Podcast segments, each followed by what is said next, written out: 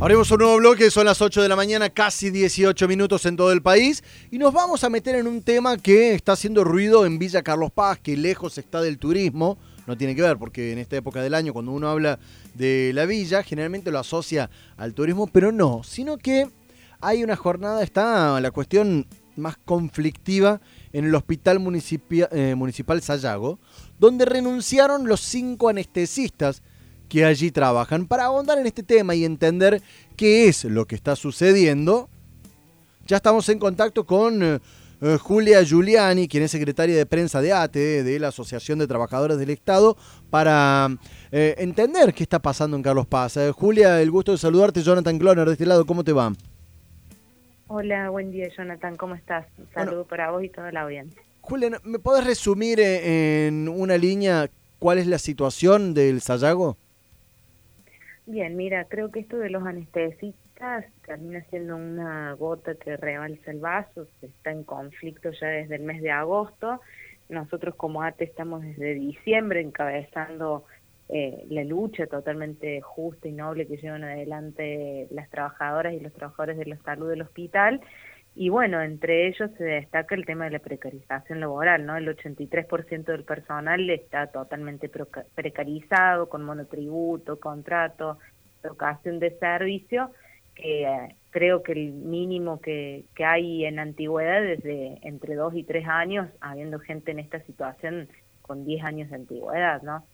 Bien, ahí está la principal cuestión que deriva en esta, digamos, en esta renuncia masiva eh, de, los cinco anestesistas que trabajan en el hospital.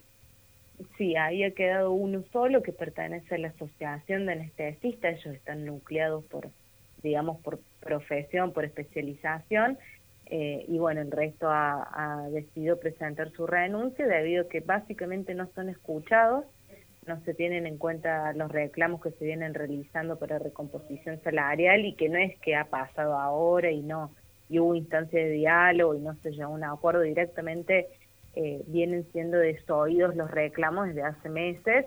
Entonces, bueno, ante este hartazgo y esta falta de consideración por parte del municipio de sentarse a hablar con las partes, es que han presentado su renuncia. Digamos, eh, el, reclamo principal es por esta cuestión que mencionas de la precarización laboral, pero me imagino que también viene por la, por la cuestión de sueldos, de salarios. Claro, en el marco general del conflicto que hay dentro del hospital es el tema de la precarización, eh, los despidos y traslados que hubo el pasado 31 de diciembre y en el caso específico de los anestesistas es porque no son escuchados sus reclamos y bueno, entre esos reclamos está la cuestión de una recomposición salarial. Ahora, me quedo pensando de que qué riesgosa maniobra, ¿no? Porque ante la renuncia el, municipio podría aprovechar esa situación y después tomar gente nueva o, cómo se protege a estos trabajadores que tomaron esta decisión a modo de protesta de, generar esta renuncia?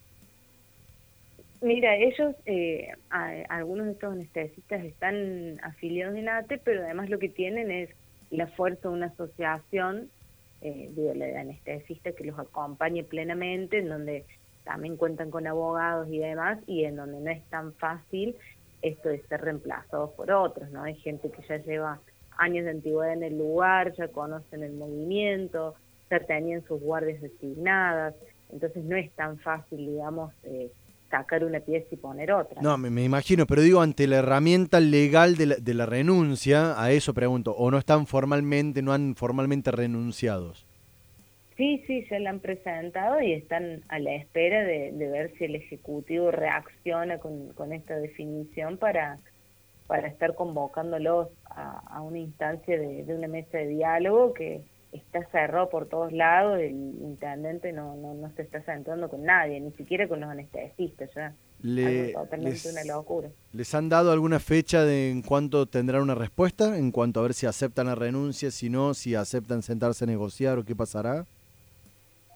Eh, la intención hasta donde les han comunicado es que entre hoy y mañana habría una instancia de diálogo, vamos a esperar y ojalá que así sea, ¿no?